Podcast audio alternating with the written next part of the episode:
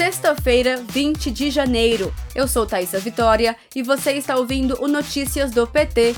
Fique agora com os destaques do dia.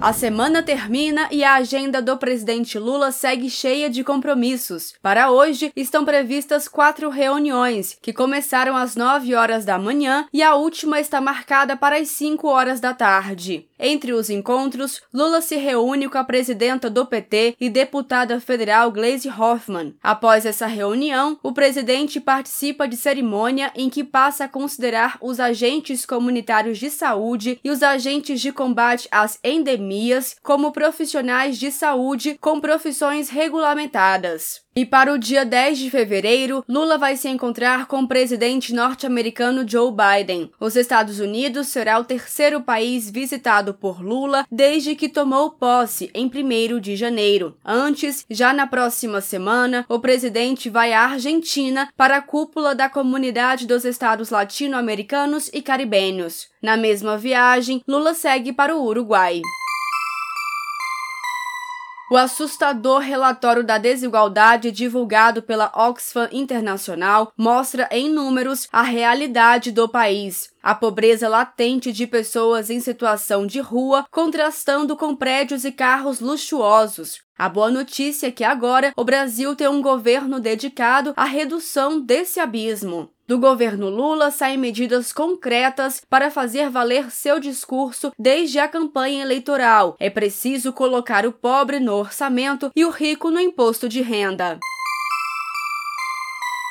O Parlamento Europeu aprovou uma resolução que condena os ataques terroristas em Brasília. Por 319 votos a favor e 46 contra, os deputados europeus disseram lamentar as tentativas de Bolsonaro e de alguns dos seus apoiadores políticos de desacreditar o sistema de votação e as autoridades eleitorais, apesar de não haver provas de fraude eleitoral. O texto também manifesta uma preocupação com atos e omissões de agentes agentes públicos, em especial do governador e da Polícia Militar do Distrito Federal.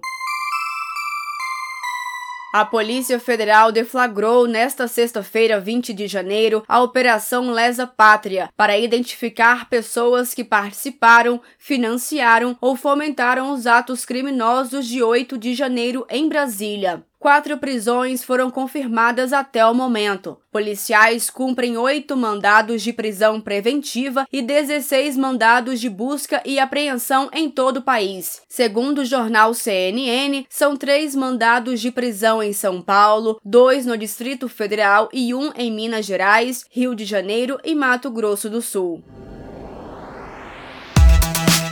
Este foi o Notícias do PT. Ele é diário e está disponível na sua plataforma de áudio preferida. Siga o podcast para receber uma notificação toda vez que sair um novo episódio. Se você gostou, deixe 5 estrelas na avaliação e compartilhe. Você encontra mais notícias como estas no portal do PT em pt.org.br. Muito obrigada pela sua companhia, bom fim de semana, até segunda-feira.